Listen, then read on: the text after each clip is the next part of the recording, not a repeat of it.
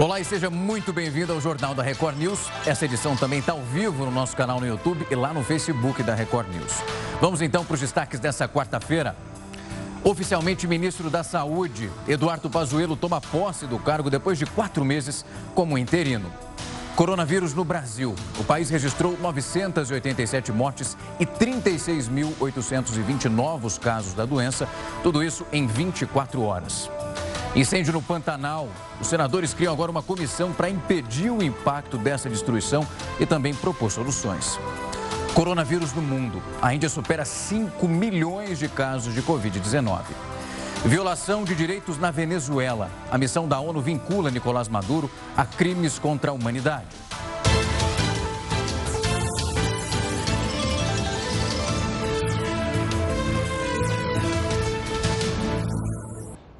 E após quatro meses no cargo como interino, o general Eduardo Pazuello tomou posse como ministro efetivo da Saúde. Essa cerimônia foi rápida, durou meia hora e aconteceu no Palácio do Planalto. Essa solenidade teve a presença do presidente Jair Bolsonaro e também de outras autoridades do Executivo e do Legislativo. No discurso, Eduardo Pazuello disse que vai continuar esse trabalho que tem feito. Ele ainda destacou que chegou com uma equipe pequena, mas preparada e extremamente dedicada. E elogiou os técnicos do Ministério. De acordo ainda com Pazuello, o SUS não entrou em colapso durante essa pandemia e ele afirmou ainda que o governo trabalha para ter acesso a uma vacina assim que uma das candidatas for de fato aprovada. Já Bolsonaro, no discurso, defendeu várias vezes a hidroxicloroquina no tratamento contra o coronavírus. E dados da Associação de Supermercados do Rio de Janeiro estão apontando um aumento de vendas no setor, isso entre março e agosto. Essa alta na demanda trouxe também algumas oportunidades de emprego. Grande parte do salário da Poliana todos os meses vai parar no supermercado. Com duas filhas em casa, sem poder ir para a escola, o gasto da professora tem sido bem maior durante a pandemia. Com as crianças em casa, né, sem irem à escola, esse gasto aumentou consideravelmente.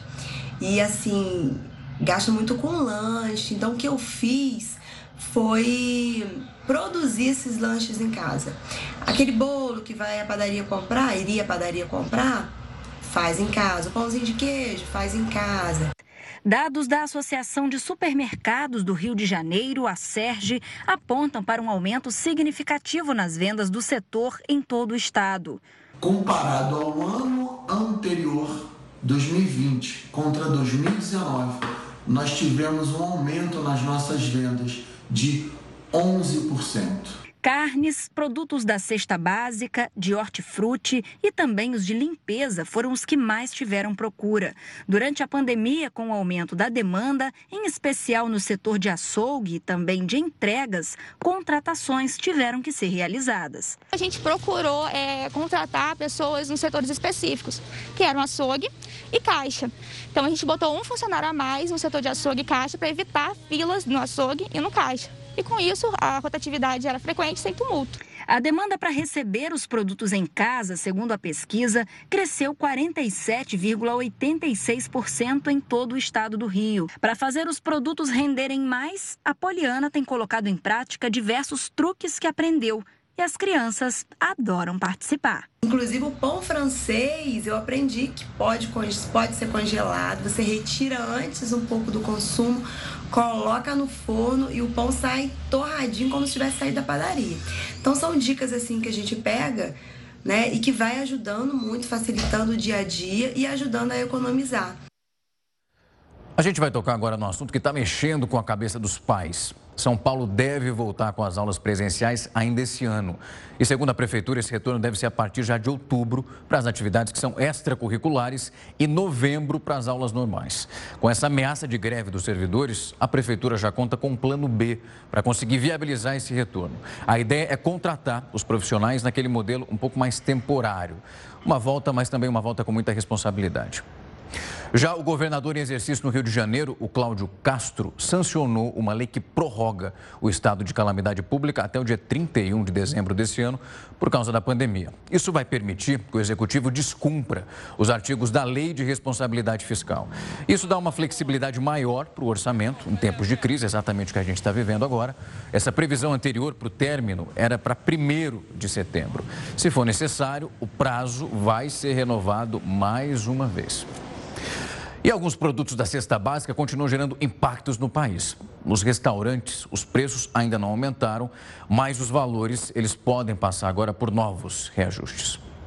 A calculadora nunca foi tão usada como agora no restaurante do Fabrício.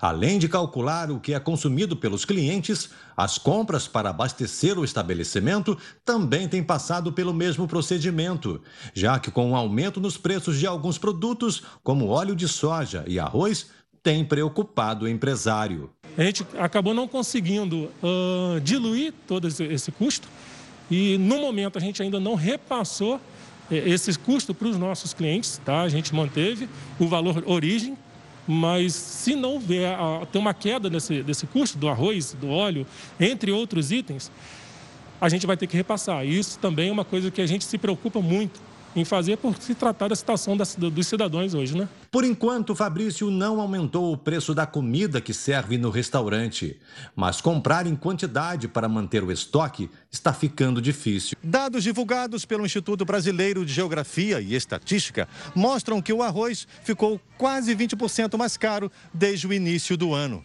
Em alguns supermercados, o óleo, por exemplo, está sendo vendido de forma limitada. Ainda de acordo com o Instituto, o arroz e o feijão estão entre os vilões da inflação de agosto.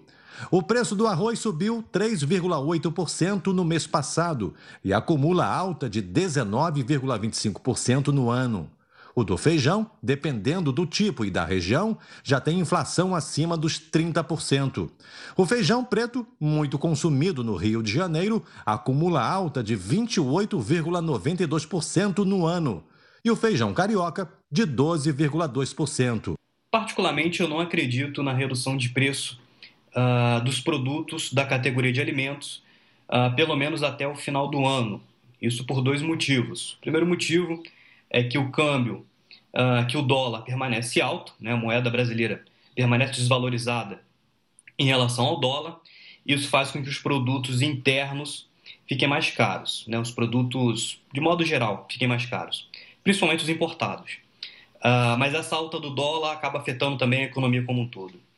É, um outro ponto é que a demanda por commodities ainda estão, permanecem altas uh, no mercado externo, e isso faz com que o preço continue subindo aqui dentro do Brasil. E no caso do arroz, você lembra que o Heródoto já falou aqui essa semana que possivelmente a gente vai ver uma queda do preço só lá para janeiro do ano que vem. E cinco fazendeiros estão sendo investigados pela Polícia Federal pelas queimadas que destruíram 25 mil hectares do Pantanal, isso em Mato Grosso do Sul. Essa operação foi denominada Maitá e ela é resultado das investigações que começaram em junho desse ano com as análises das imagens de satélite. Durante o cumprimento de mandados de busca e apreensão, um dos fazendeiros foi preso em flagrante por posse irregular de arma de fogo e também munições. Nessa quarta-feira, senadores de Mato Grosso, também Mato Grosso do Sul, decidiram criar uma comissão para conseguir acompanhar essas queimadas lá no Pantanal. O bioma vai receber a visita dos parlamentares já no próximo sábado e também na semana que vem. E segundo o INPE, que é o Instituto Nacional de Pesquisas Espaciais, a região do Pantanal está enfrentando a maior queimada dos últimos seis anos. Nessa quarta-feira, a destruição chegou a quase 3 milhões de hectares, é muita coisa. O equivalente à área da Bélgica que é um país europeu. É muita, mas é muita destruição.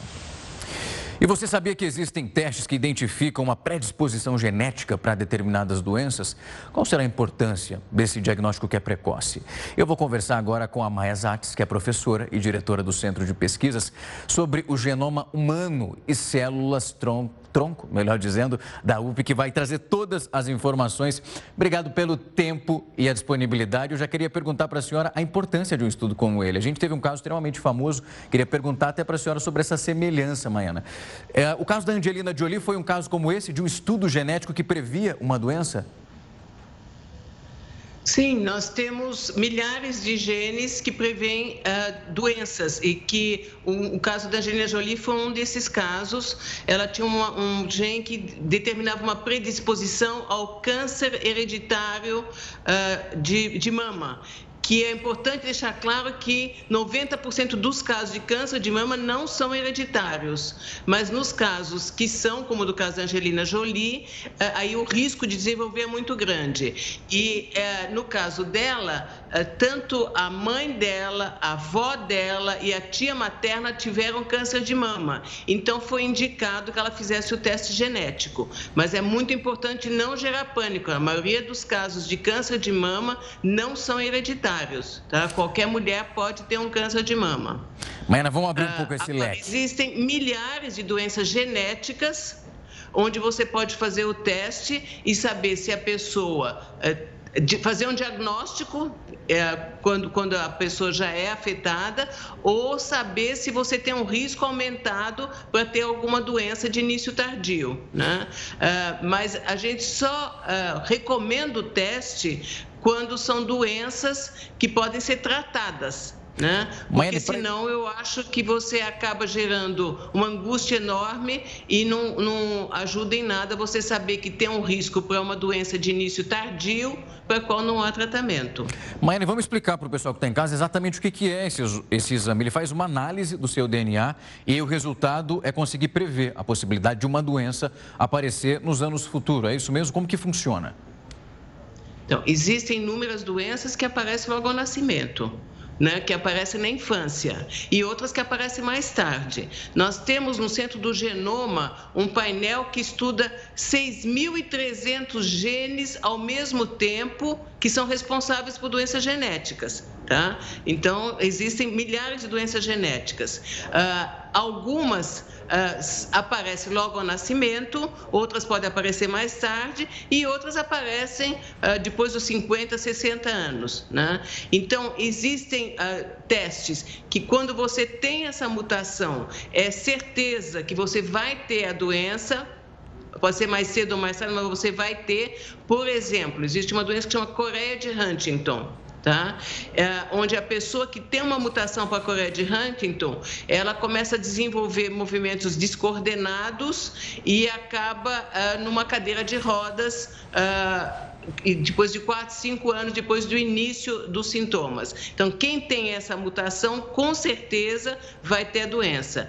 Enquanto que outras mutações, uh, você aumenta o risco, mas não é certeza. Por exemplo, doença de Alzheimer, tá? Uh, todos nós estamos em risco de ter doença de Alzheimer, mas se você tiver uma predisposição, não quer dizer que você vai ter a doença. Você pode ter um risco aumentado, mas não quer dizer que você vai ter a doença, tá? Então, uh, existem doenças que a gente chama de monogênicas, ou seja, um gene mutado é suficiente para desenvolver a doença, e outros que a gente chama de doenças complexas, que você precisa de vários genes que interagem com o ambiente para você desenvolver a doença. Então, nesse caso, você diz que tem um risco aumentado, mas não é uma certeza.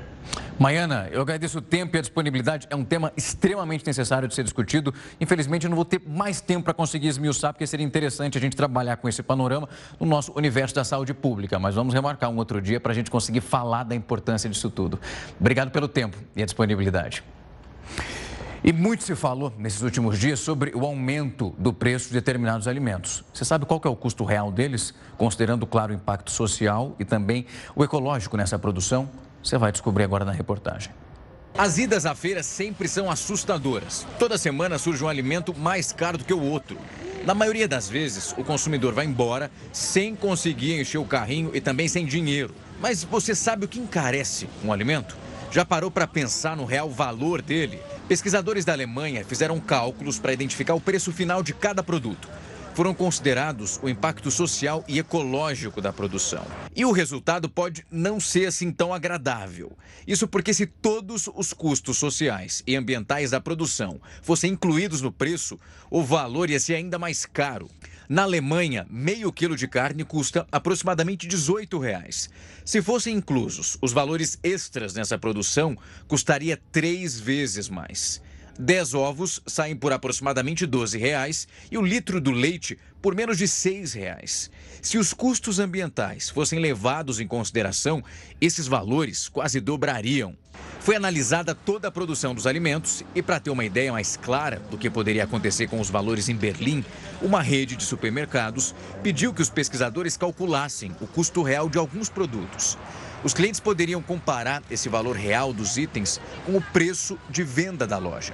E também a diferença entre o real valor de uma produção convencional e do cultivo orgânico. Isso sem o uso de produtos químicos para promover o crescimento dos alimentos. O resultado trouxe uma surpresa. O preço da carne, considerando aí o impacto social e o ecológico dessa produção, foi 173% maior do que o valor no supermercado, enquanto a carne de cultivo orgânico foi 50% a mais. Já o preço do leite aumentaria 122% e com a produção orgânica seria 69%. A pesquisa também mostrou que as frutas e vegetais foram os menos afetados em relação ao preço original e também o cobrado no mercado. O preço da banana ficaria 19% mais caro, já as orgânicas 9% e os tomates e as batatas 12% no cultivo convencional e 6% no cultivo orgânico. Além de mostrar o real valor por trás dos produtos, o experimento revela ainda que ao longo prazo esses produtos orgânicos são mais baratos do que os da agricultura convencional, sem contar que também são bem mais saudáveis. E começou nessa quarta-feira uma ação do Serasa para facilitar o pagamento das dívidas com desconto que chega até 50%. Essa iniciativa tem o potencial para que até 20 milhões de consumidores consigam limpar agora os nomes. Essa ação ela vai permitir uma renegociação principalmente das dívidas com as lojas, bancos e também as empresas de telefonia e internet. Consultas e também essas renegociações, elas podem ser feitas tudo por aplicativo de celular. A gente vai agora com a opinião do colunista Rodrigo Constantino. Escolas do Reino Unido de ensino fundamental e médio começam a ensinar de forma obrigatória conteúdos sobre a identidade de gênero, famílias e relacionamentos LGBTs e educação sexual. Essa é uma das exigências previstas na Lei de Igualdade aprovada em 2010, que teve a sua aplicação para a educação regulamentada em abril de 2019 com medidas compulsórias a partir de setembro desse ano. O relatório Educação de Relacionamentos, Relações e Educação Sexual e Educação em Saúde traz orientações sobre como esses temas devem ser abordados pelas escolas. Ele foi produzido pelo Departamento de Educação, setor do governo responsável por assuntos na área de educação da infantil até o ensino superior, proteção das crianças e igualdade. O documento vai ser revisado somente daqui a três anos. A mesma turma que gosta de repetir ciência, ciência, ciência, só quer saber na prática de ideologia, ideologia e ideologia. A ideologia de gênero é uma aberração científica, nega a própria biologia. Homem nasce homem, mulher nasce mulher. Mas eis que esse pessoal resolveu que tudo isso é subjetivo e existem dezenas de gêneros. E que se você se sente do sexo oposto, então você é do sexo oposto. Não se pode nem mesmo falar mais em transtorno, como constava no DSM, pois isso já é politicamente incorreto e ofensivo. Ficamos assim então. Se a criança jura que é gorda enquanto pesa 20 quilos, chamamos o médico para tratar o transtorno conhecido como anorexia. Mas se a criança é, é, é um menino e acha que é uma menina, não importa tanto mais assim nem a idade. Chamamos o médico para lhe fazer uma cirurgia e começar a aplicar hormônios e transformá-la em menina, entre aspas. Os doidos parecem ter assumido o hospício e ainda trancaram os médicos nas celas. E pior, usam o aparato estatal para enfiar a goela abaixo das pessoas normais essa ladainha insana. Querem mesmo subverter os valores, destruir as famílias e espalhar o caos. Só pode ser isso. No Brasil, essa agenda progressista nefasta só encontra resistência naquilo que chamam pejorativamente e com todo o preconceito típico de uma elite de bancada evangélica. Que bom que ela existe, então. A Liga de Futebol Profissional da França puniu o atacante Neymar com dois jogos de suspensão pela expulsão do clássico entre o PSG e o Olympique de Marselha. Essa liga também decidiu abrir uma investigação contra o zagueiro espanhol Álvaro Gonzalez pelas acusações de racismo apontadas pelo Neymar. Até agora não foram encontradas imagens que provem essas ofensas racistas que o Neymar teria sofrido. Um canal de televisão espanhol fez uma leitura labial dessa discussão entre os dois e aí encontrou uma suposta ofensa homofóbica feita pelo jogador brasileiro. O PSG se posicionou ao lado de Neymar, dizendo que isso é inaceitável e afirmou que possui imagens que comprovem essas acusações que foram feitas pelo brasileiro. E a Justiça Federal em Brasília determinou à União que pague pelo menos 8 milhões de reais num remédio para uma criança que sofre de uma atrofia muscular espinhal. Você sabe exatamente como isso funciona, o fornecimento desse medicamento que é de alto custo? Você vai ver daqui a pouco, não sai daí que eu vou para um rápido intervalo. E uma briga entre presos do Centro de Detenção Provisória do Belém, que fica na zona leste aqui de São Paulo, gerou um tumulto e terminou com cinco feridos e parte desse prédio foi depredado na tarde dessa quarta-feira. Segundo a Secretaria de Administração Penitenciária, não houve reféns e nem também nenhum registro de fugas durante esse tumulto todo. Os detentos feridos foram levados para um hospital dessa região e não apresentaram nenhum ferimento que fosse de maior gravidade. E as altas temperaturas têm feito muitas pessoas irem buscar os rios para conseguirem se refrescar. Só que esses mergulhos eles podem ser bem perigosos e aí os casos de afogamento vão só crescendo. Nas águas, escolhas que podem ser fatais. Com o leito apresentando níveis reduzidos, o surgimento dos bancos de areia incentiva os mergulhos. Pescador, o seu Kleber já presenciou vários afogamentos. Infelizmente, esse perigo existe. E o povo acha, as pessoas que não conhecem, entendeu? Acha que esse rio não tem nenhum perigo.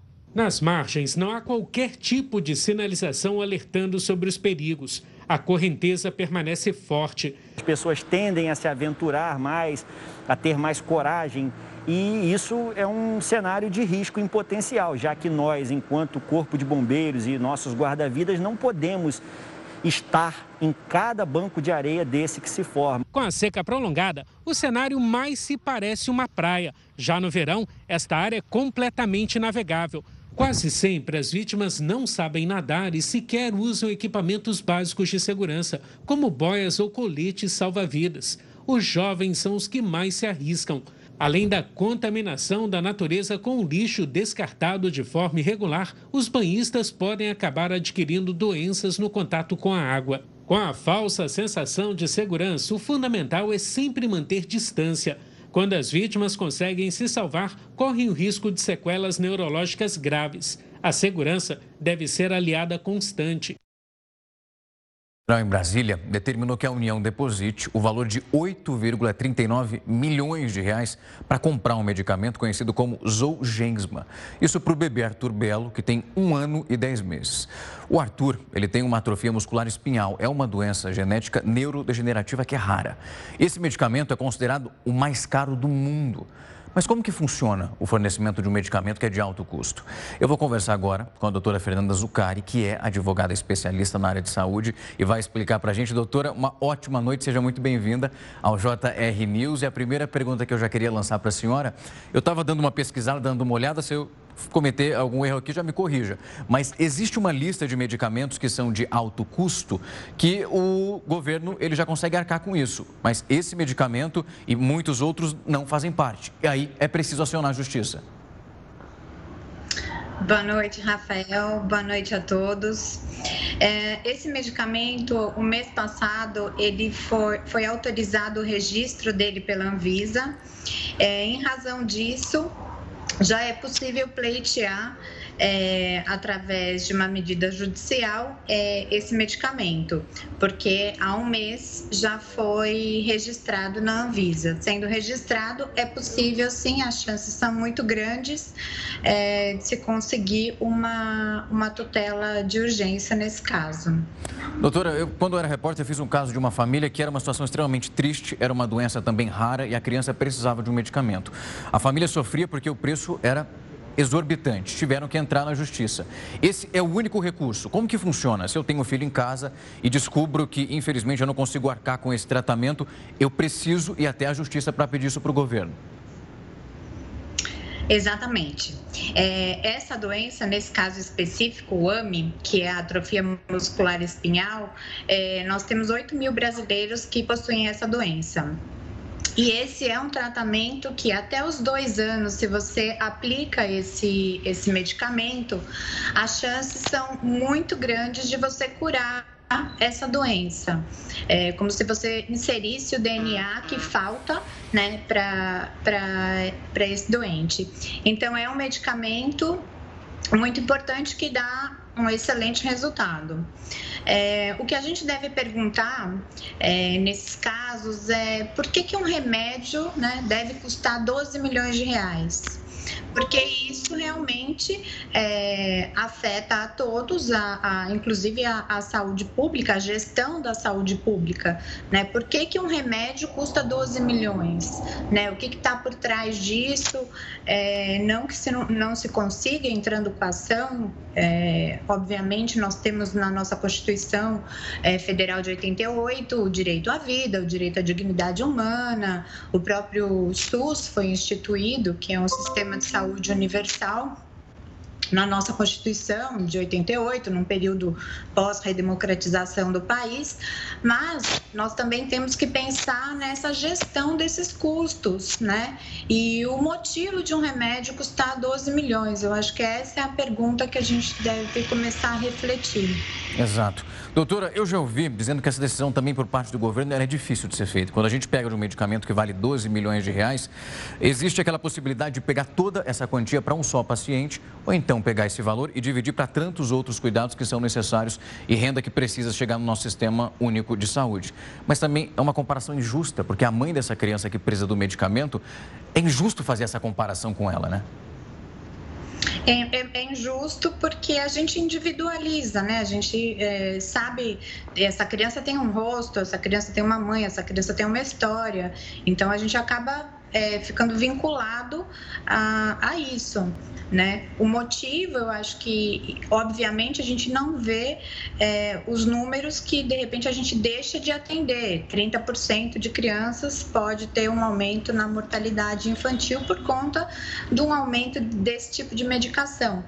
É, mas o que, o que é importante é a gente começar a perguntar o motivo desse, do valor desse, desse medicamento, né, para que as pessoas possam ter acesso é, sem comprometer o sistema único de saúde. Doutora Fernanda, eu agradeço o tempo e a disponibilidade para tocar nesse assunto que é extremamente sensível, mas também é importante que as pessoas saibam como proceder. A gente não sabe o dia de amanhã e é preciso se antever de alguma forma, pelo menos com conhecimento, saber onde está pisando. Obrigado pelas informações, uma ótima noite para a senhora. Um estudo brasileiro comprovou que o coronavírus pode invadir o cérebro e provocar uma infecção que é letal. Olha só agora na reportagem. Todos sabem que o principal alvo da Covid-19 é o pulmão. Só que, no entanto, as pesquisas comprovam que a doença também ataca os rins, o fígado, os vasos sanguíneos, o coração e os outros órgãos.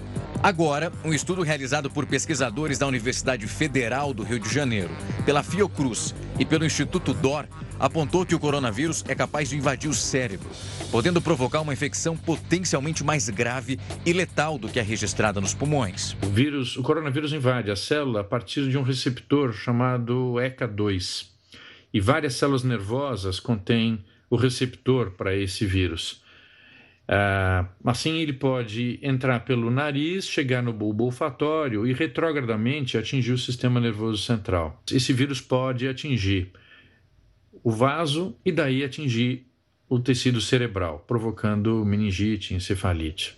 O grupo teve acesso aos resultados de uma necrópsia que foi feita numa criança de um ano e dois meses, morta por Covid, onde foi encontrada a primeira evidência da presença do vírus dentro do cérebro, com uma clara destruição dos tecidos. Mas em observações in vitro, uma segunda etapa do estudo ainda não conseguiu identificar a replicação do vírus diretamente no cérebro. Apesar disso, os pesquisadores descobriram uma reação de defesa do organismo.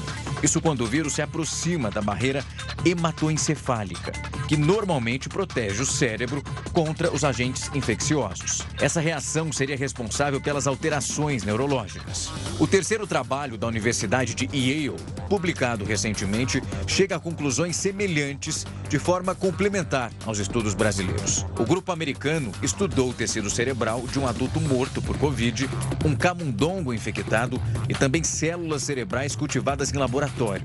E foi constatada uma redução drástica no número de neurônios. De acordo com os autores da pesquisa, metade dos pacientes infectados apresentam sintomas neurológicos, como uma confusão mental, ausência de olfato, delírio e o risco aumentado de AVC não tem como se prevenir propriamente que isso ocorra. Nós temos que evitar é pegar a doença a partir do uso de máscaras, evitando contato com pessoas infectadas e lavando periodicamente as mãos ou usando o álcool gel. Todo dia tem uma nova do coronavírus, né? Mas a gente faz questão para você mostrar, entender o que está acontecendo, para saber o quão perigoso é esse vírus. O governo de Donald Trump já estabeleceu uma estratégia para poder entregar as doses gratuitas da vacina contra a Covid-19, isso ao povo americano, o mais rápido possível.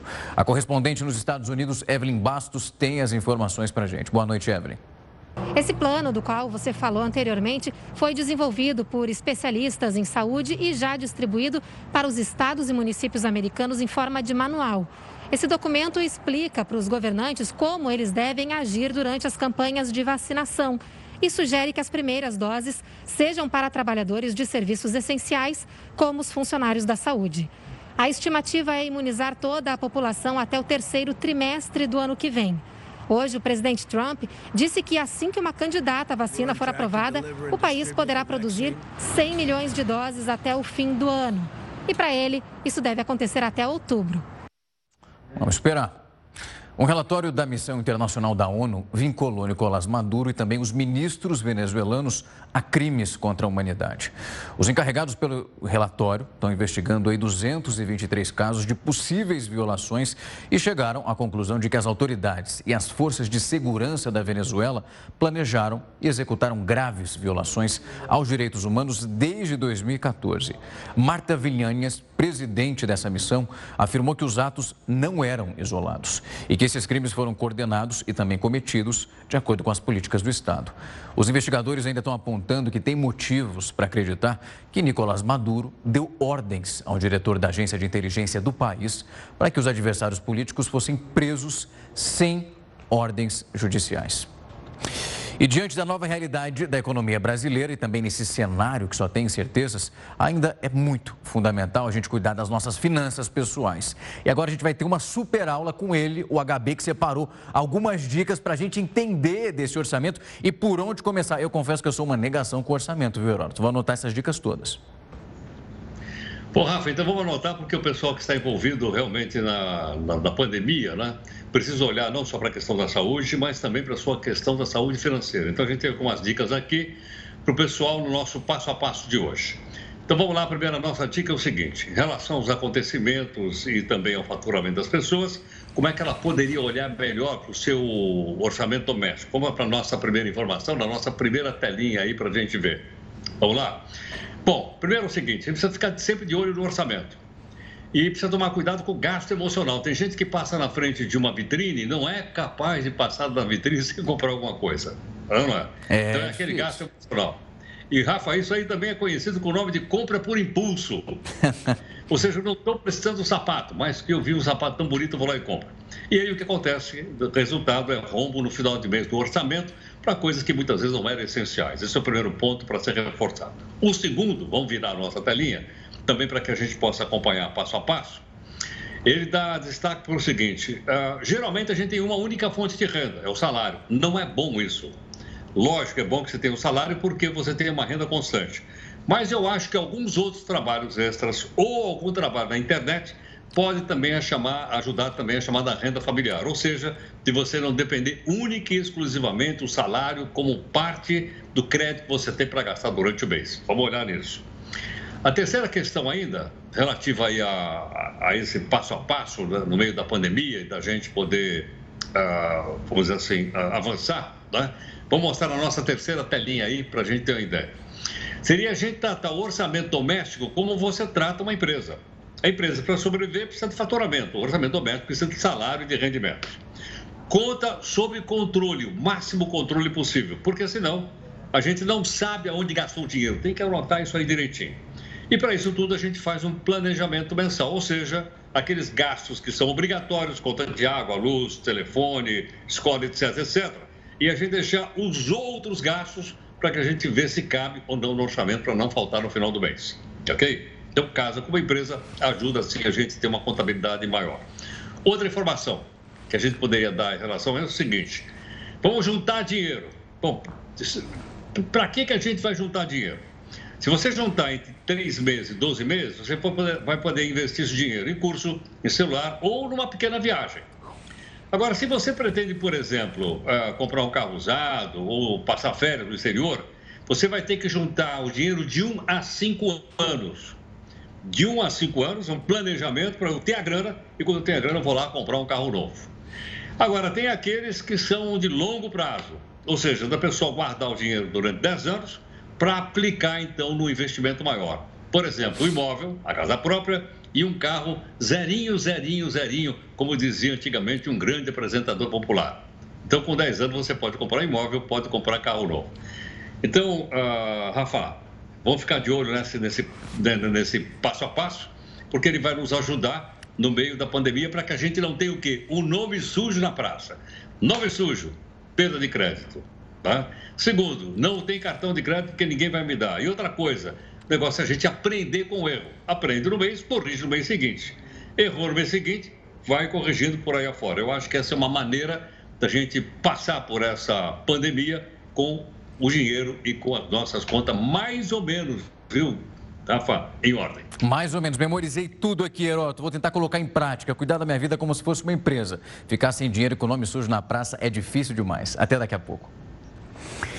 E o furacão Sally atinge o Alabama e também está se aproximando da Flórida, nos Estados Unidos. Cerca de 500 mil casas ficaram sem energia elétrica. Essa ventania chegou a 165 km por hora. Hoje, o furacão foi rebaixado para categoria 1. Só que, mesmo assim, ele vai provocar inundações em três estados norte-americanos. É muita destruição. E as loterias Caixa estão completando 58 anos nessa semana. E ganhar um prêmio em um dos seus sorteios é o sonho de muitos, mas muitos brasileiros. Você vai saber exatamente como funciona logo depois do intervalo. Não sai daí. A gente está de volta e fala aí, quem nunca sonhou em ganhar na loteria e ficar rico, ó, da noite para o dia. Esse é o sonho de muitos brasileiros e nessa terça-feira as loterias Caixa completaram 58 anos. O Heródoto foi lá, fez um levantamento sobre o assunto. E aí, HB, o que você está trazendo de informação para a gente ficar milionário? É muito bom. A primeira foi o seguinte: você sabe que eu nunca ganhei na loteria? Ah. Tá é, eu também nunca joguei. aí não vai, aí não tem como. Mas olha, tem dados interessantes para a gente saber aí o valor da loteria, da importância que isso tem até para o orçamento público. Vamos lá, eu tenho algumas informações que eu separei aí para nós. Primeiro, como você lembrou bem, a loteria da Caixa completa 58 anos, portanto, ela foi fundada em 1962. E quem era o presidente da República em 1962? Todo mundo sabe que era o João Goulart, né? até que ele foi derrubado pelo golpe de 64. Era o João Goulart de 62. Muito bem. Mas e aí? E a grana da loteria da Caixa? Vamos ver quanto ela fatura aí. Vamos vir a nossa telinha. Bom, esse ano ela já faturou 10 bilhões de reais. Olha que grana, hein? 10 bilhões de reais. Pagou de prêmio 3,4 bilhões. Portanto, ela pagou menos da metade de prêmio. Ela faturou 10 e só pagou 3,4 bilhões. É, apostas premiadas foram 182 milhões de pessoas que receberam alguma coisinha. Uns receberam mais, outros receberam mesmo. Mas 182 milhões de pessoas, para você ter uma ideia, em seis meses, é está é, chegando perto quase da população do nosso país. Tem fila enorme no sábado do pessoal querendo jogar e achando que vai ficar rico de um dia para o outro. Outra questão, então, é o seguinte: bom, então, se a maior parte dessa grana aí vai para o governo federal, principalmente porque a loteria federal, a Caixa Federal, é, ela, ela, ela levou para o governo federal 5 bilhões de reais. E esses 5 bi foram investidos em educação, saúde, segurança, esporte, cultura e seguridade social. Então, é uma forma de dizer: olha, a loteria é um jogo de azar, mas ela tem o seu lado social, uma vez que ela é aplicada nessas, ah, nessas ah, coisas que eu coloquei aí, como saúde, segurança, etc, etc, etc. Ok? 5 bilhões de reais. Outra coisa importante. É, dez, ela tem 10 modalidades. Eu coloquei só as três mais populares. O Mega Sena, a Loto Fácil e a Quina. A Mega Sena está disparada. Tem mais 10 para o pessoal jogar. Ah, perdão, tem mais 7. Com essas três, são 10. Então o pessoal vai lá e joga né, e acha que realmente pode ficar indo. Quem sabe, se der uma sorte, né, é uma possibilidade, milhões e milhões, etc, etc. Bom, agora, Rafa, só para terminar aqui é o seguinte: uh, queria terminar com uma frase, não minha, porque o pessoal vai ficar bravo com essa frase aí. Vamos virar então, que eu vou dizer quem é o autor da frase. É um cidadão chamado Adam Smith, aquele que disse que a lei da oferta-procura é dele. É um escocês que viveu lá em 1700 e pouco. Para que diz que quando a procura é muito alta, o preço quando a cultura, quando a procura cai, o preço uh, cai. Como está acontecendo no arroz. Olha o que, que disse o Adam Smith. Pode olhar aí no Google. A loteria é o imposto dos tolos. Uau, tá uau, uau, uau, uau. Não é? Ficou Se bravo. o Adam Smith visse hoje, certamente iria ser malhado nas redes sociais, viu, Rafa? É, como o pessoal gosta de falar, ele seria cancelado nas redes sociais, viu, Heródoto? Não ia rolar para ele, não. Daqui a pouco a gente volta a conversar, que tem um assunto mega interessante que é sobre avião. Eu sei que você entende muito sobre isso, daqui a pouco a gente volta para tocar nesse assunto. Até já! O governo americano está investigando uma denúncia que imigrantes presas tiveram seus úteros removidos durante algumas cirurgias irregulares. Uma enfermeira que trabalhou no centro de detenção privado no estado da Geórgia avisou as autoridades sobre isso. Essas denúncias foram encaminhadas agora direto para o Departamento de Segurança Nacional americano e, segundo a enfermeira, essas mulheres eram imigrantes ilegais latinas e não entendiam a maneira plena esse procedimento que elas iam ter que fazer. Uma história absurda. Daqui a pouco você vai ver que o presidente mexicano está tentando vender o avião presidencial dele aí. Mas não está fácil empurrar ele, não. Daqui a pouco eu vou te trazer todos os detalhes e você vai conhecer essa máquina por dentro. O JR News está de volta para falar que o sorteio do avião presidencial mexicano aconteceu ontem. Mas não foi bem assim. Essa rifa não sorteava exatamente um Boeing 787. Quem vai explicar essa polêmica toda envolvendo essa luxuosa aeronave, meu amigo, é o HB. Isso porque o ex-presidente do México, ele quer meio que se livrar desse avião que eu estava vendo as imagens, Heroto. Que belo de avião, hein? Dá para a gente mostrar as imagens, então, enquanto a gente conta essa história, é o seguinte.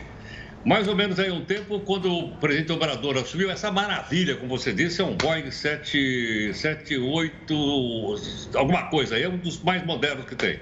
Maravilhoso. Ele custou no dinheiro atual em dólar, custou um bilhão de reais. Olha que maravilha que é isso aí. Para carregar o presidente do México. E o Obrador assumiu, espera, espera, espera aí, não vou vender isso aí. Acontece que quis comprar. Ele disse, tá bom, então a gente vai fazer o seguinte, nós vamos fazer uma rifa. E ele começou a vender rifa lá no, lá no, lá no México para saber quem queria comprar. O problema é o seguinte: não vendeu a rifa. Porque o cara disse: se eu pegar um avião desse, onde é que eu vou botar esse avião? Apareceu meme com esse avião na garagem. Olha que maravilha, você pode ficar nesse avião, mas não apareceu ninguém. Então o governo fez o seguinte: o governo resolveu ele comprar um milhão de rifas e disse o seguinte: ó, quem ganha, vou, vou doar as rifas para as entidades de saúde. Quem ganhar pega a grana e aplica na saúde. Ah, deu uma confusão da paróquia. Por quê? Porque é o seguinte, aliás, foi um, é, vamos dizer, um, um, que procura aí do governo. Ao invés dele pegar o dinheiro e dar diretamente na saúde, não. Ele comprou, ele pegou o dinheiro do governo, comprou a rifa, eles ganharam a rifa e o governo então pagou duas vezes. Agora, não dá para entender também, né? Um avião com tanta gente pobre como tem no México, um avião como esse para carregar o presidente da República. Olha, um avião desse, só as empresas aéreas mais ricas e mais poderosas do mundo têm aeronave igual essa daí.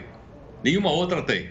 Portanto, parece que não deu certo essa história da rifa, viu, Rafa? O avião está lá. Se você quiser comprar, eles estão vendendo baratinho. Você poderá comprar pela metade do preço, que nem as companhias aéreas querem comprar, porque não dá para desmontar essa maravilha toda que foi colocada aí para carregar passageiro. Tá lá à sua disposição. Vou lá, vou tentar parcelar, quem sabe? Às vezes rola, né, Heródoto? Até amanhã. Uma ótima noite para você. E alunos de uma comunidade ribeirinha, isso em Rondônia, sofrem para conseguir aprender longe das escolas. Olha só. Por aqui, centenas de alunos ribeirinhos e da zona rural de Porto Velho sofrem com a falta de aula. Tudo da minha professora, de estudar, de brincar com os outros alunos também. E essa é a situação de muitos alunos que estão com o aprendizado comprometido devido ao novo coronavírus. Para o pai do Ismael, a preocupação com a educação do filho é grande. É a única coisa que eu posso deixar para ele é a educação. Marcos Alexandro vive a mesma situação de Ismael e ele também sente dificuldade em estudar em casa. Sendo muito ruim, porque tenho que fazer uma tarefinha um só dia, que ele já manda outra no outro dia. Os pais também têm sofrido com as consequências das aulas suspensas. O meu, de 9 anos, eu não estou conseguindo ensinar direito em casa. Aí eu tenho que trazer ele para o comércio, que nem é bom nessa época, né, nesse período para poder ensinar ele a tarefa dele. Para os moradores de Cujubim Grande, o drama da falta de aula se estende. Depois de dois anos sem o transporte escolar rural, a pandemia veio para atrasar ainda mais os estudos. O número de crianças atingidas pela falta de transporte escolar rural foi grande. Em junho de 2019, segundo a Prefeitura, cerca de mil estudantes ficaram sem aulas. O Sindicato dos Trabalhadores em Educação do Estado acredita que pelo menos 15 escolas rurais estavam fechadas. Questão da vacina, né? A gente espera que chegue logo para poder normalizar, né? Os estudos deles. É muito preocupante. O Jornal da Record News essa quarta-feira vai ficando por aqui. Você continua ligado aqui na Record News, porque logo na sequência ela já está com a gente, Viviane Barbosa com o Hora News. Uma ótima noite para você, Viviane.